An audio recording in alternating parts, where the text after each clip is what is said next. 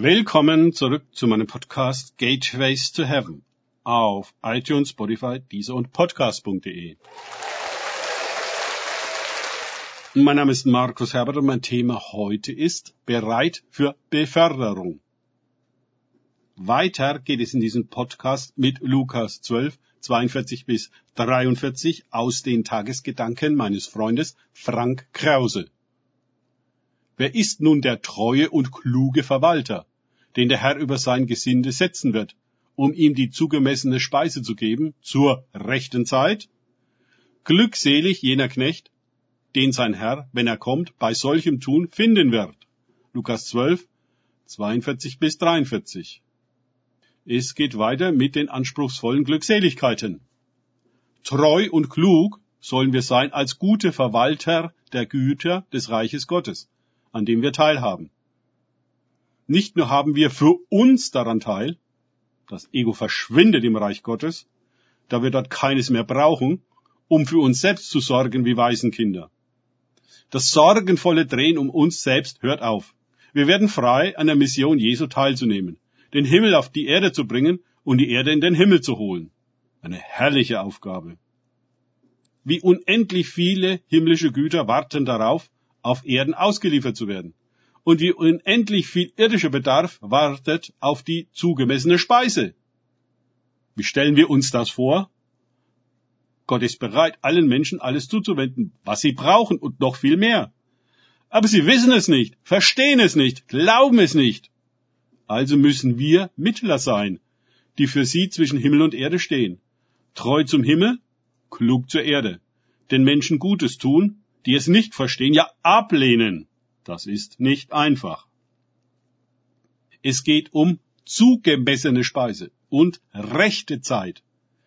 Über diese beiden Dimensionen sollten wir als gute Verwalter der mannigfachen Gnade Gottes, siehe 1. Korinther 4, 2, 1, 1. Petrus 4, 10, Bescheid wissen. Viele Christen kommen leider nie in diese Verwalterschaft hinein, weil sie sich weiter ausschließlich um sich selbst drehen und weder die Sohnschaft mit ihrer Teilhabe am Himmel noch das Reich Gottes mit seiner endlosen Fülle verstehen bzw. kennen. Das ist ein sehr bestürzender Befund, denn das Gesinde wird auf diese Weise sein zugemessenes Teil nicht bekommen. Und der Herr wird nicht erfreut sein, wenn er kommt und sogar seine Gemeinde hungernd findet, geschweige denn den Rest der Welt. Läuft es aber gut und wir tun treu und klug unseren Teil bei der Weitergabe der endlosen Fülle des Reiches Gottes, werden wir befördert. Der Herr vertraut uns dann noch mehr seiner Güter an. Es kann so weit kommen, dass er uns Verfügung über alle seine Güter gibt. Vers 44. Äh, wie stellen wir uns das vor? Gewöhnt an Mangel stellen es sich viele Christen gar nicht vor. Sie wollen einfach nur überleben und hoffen, der Himmel hilft ihnen wieder eine Woche lang durch. Von einer heiligen Fülle und der treuer und kluger Verwaltung haben sie noch überhaupt keine Idee. Sie sind noch zu unreif dafür.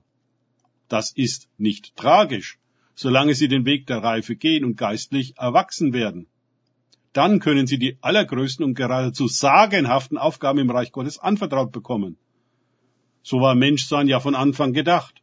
Der Mensch als gegenüber Gottes, der das Paradies verwaltet und ausdehnt auf die ganze Welt.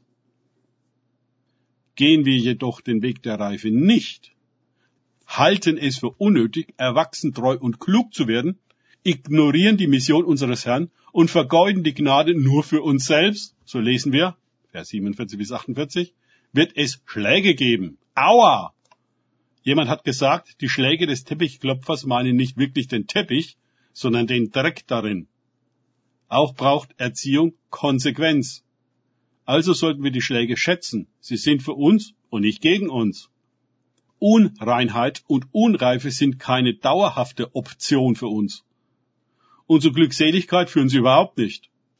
Wenn wir aber erleben, dass die Gnade fließen kann und wir sozusagen klares und reines himmlisches Wasser ins dürre Land der Welt lenken, was dann zu einer grünen Oase wird, werden wir uns als, werden wir uns selber als sinnvoll, effektiv und als einen Segen erleben.